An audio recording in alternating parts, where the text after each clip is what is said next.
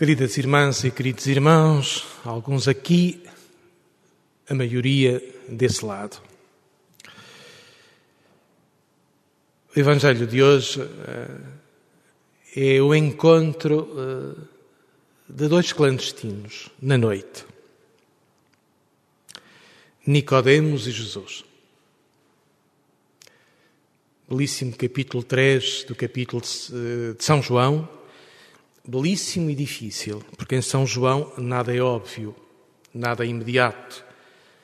Nós mergulhamos num oceano de sentidos, numa profundidade de abismo, que parecia quase que perdemos o pé eh, na leitura do Evangelho de São João.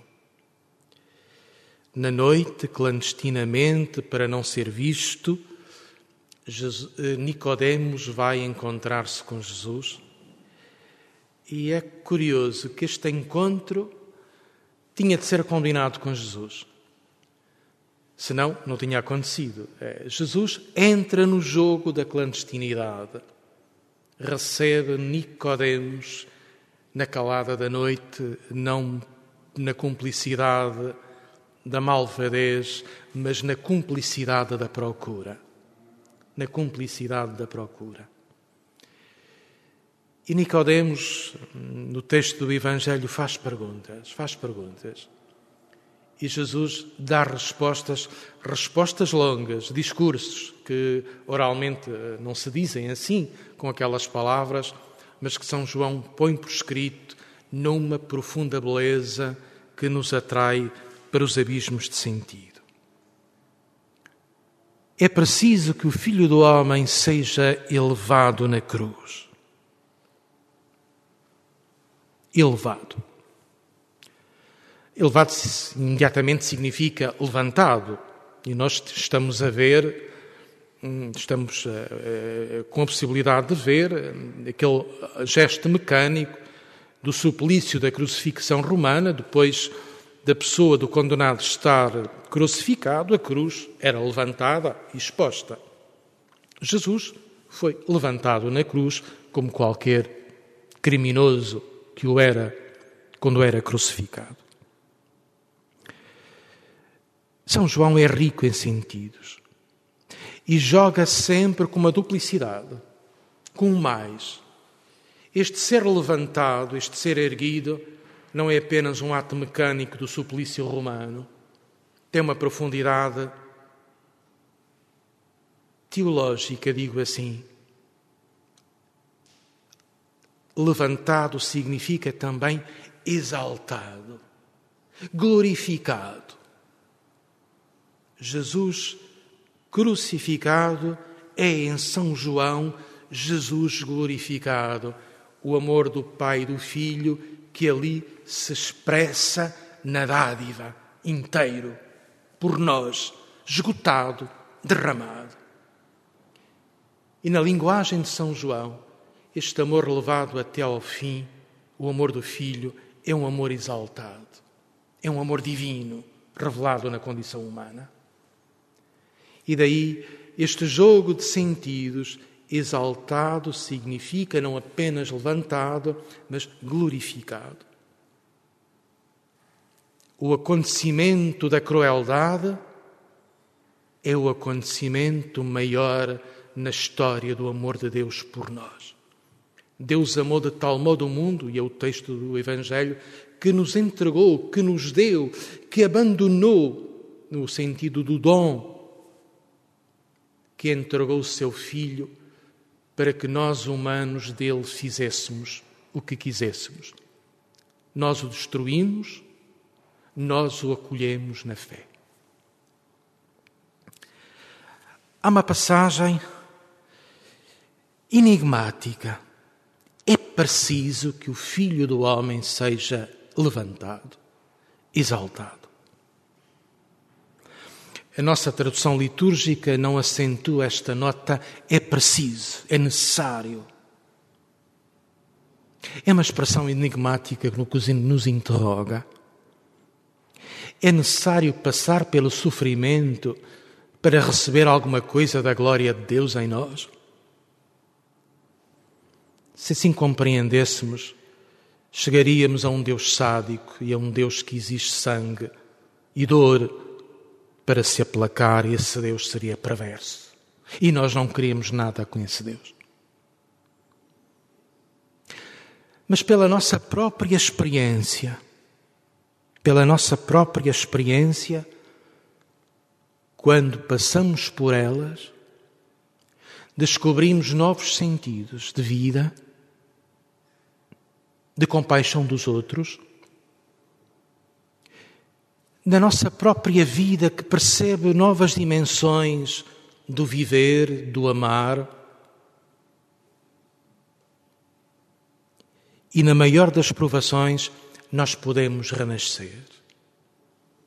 E então, muito subjetivamente, nós podemos dizer: foi preciso, foi necessário que eu tivesse passado por aqui para descobrir novos sentidos, para descobrir mais densidade no mistério da vida. Vamos à primeira leitura, que nos fala das terras que o Papa Francisco visitou no fim de semana passado,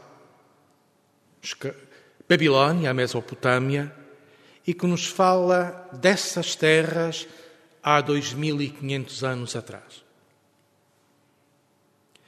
A história por aquelas bandas continua a ser trágica e sangrenta. Foi no passado, continua a ser no presente. O berço das civilizações, chamado Crescente Fértil, é também e continua a ser o berço de terríveis guerras, guerras de potências, no passado e no presente, guerras religiosas, no passado e no presente, guerras tribais. O reino de Israel é invadido pelos caldeus a cidade é saqueada, a cidade de Jerusalém. O templo é queimado e roubado e roubado as, roubadas as peças. Os mais qualificados são levados para a escravatura. E nos rios de Babilónia, Babilónia em português significa literalmente entre os rios. Mesopotâmia, em bom português, traduzimos entre os rios entre os rios de Babilónia, nos salgueiros do Tigre e do Eufrates, eles penduram as harpas, recusando-se a cantar para o inimigo e para o opressor. A leitura do livro das Crônicas.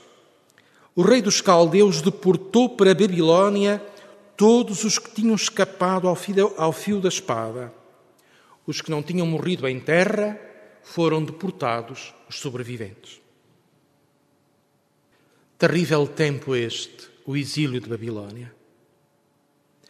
Perderam a terra, perderam a casa real, perderam o templo, perderam tudo e iam perdendo a fé. Iam perdendo a fé. O nosso Deus, o Deus da aliança, o Deus de Israel, o Deus do povo, parece que nos abandonou e nos deixa entregues à violência dos inimigos. Queridas irmãs e queridos irmãos, sabemos, por experiência própria, que atravessando situações de dureza, podemos ficar revoltados, endurecidos, como podemos ficar profundamente enternecidos e descobrir em nós novas dimensões de Deus e da vida e da vida em Deus. Numa crise de fé, o povo de Israel, protestando contra Deus entre os rios na Babilónia, descobre uma nova dimensão de Deus. O Deus do povo não é apenas o Deus do povo, é o Deus de todos os povos. É o Deus Criador, o Deus que está na origem de todas as criaturas, o Deus Pai de todos os seres humanos, e de todos os seres vivos. Foi necessário passar pelo exílio, de pendurar as harpas, calar o canto, enxugar as lágrimas para descobrir novas dimensões de Deus. Continuamos no presente entre os rios de Babilônia. Numa história dramática, marcada pelo fanatismo religioso, por invasões persas, otomanos, russos, recentemente americanos. A destruição de culturas, a perseguição a comunidades religiosas locais, étnicas, cristãos, yazidis, curdos e intermináveis rivalidades entre xiitas e sunitas. Sabemos que na Mesopotâmia, entre o Tigre e o Eufrates, ainda hoje resistem comunidades cristãs de origem muito antiga. A famosa e mártir Igreja dos Caldeus. Essa que o Papa, no fim de semana passado, visitou e confirmou na fé, recordando as vítimas do terrorismo e todos os mártires da fé. Eu fiquei emocionado e, embora uh, não tivesse, sido, não tivesse tido grande acontecimento noticioso entre nós e na imprensa internacional, mas fiquei emocionado com o orgulho das comunidades locais. O gosto, a sobriedade, a qualidade litúrgica, o brilho nos olhos, o rosto limpo, a dignidade de quem recebe, de quem recebe o Bispo de Roma. O canto, a festa, idosos, famílias, crianças, jovens, todos rejubilavam com a presença do Bispo de Roma. Ficará para sempre como uma marca do pontificado do Papa Francisco que ontem fez oito anos. Talvez fique para a história duas grandes viagens do Papa Francisco a tipificar, a marcar o horizonte e a realização do seu pontificado. A viagem a Lampedusa, no início, e no fim de semana passado, a viagem ao Iraque. Perante os líderes políticos, afirmou: há necessidade de contrastar o flagelo da corrupção, os abusos de poder e a ilegalidade.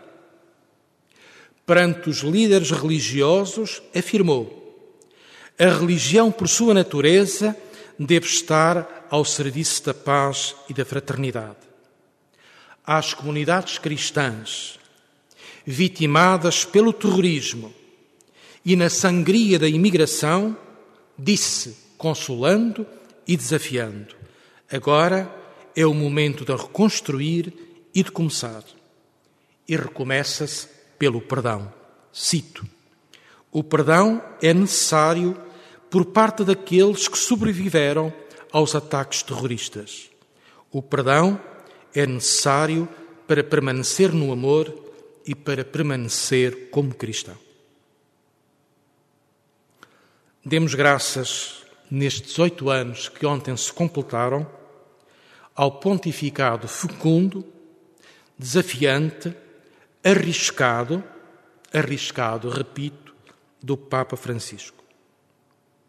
Ele une a Igreja, mas também a desafia e a confronta com o Evangelho.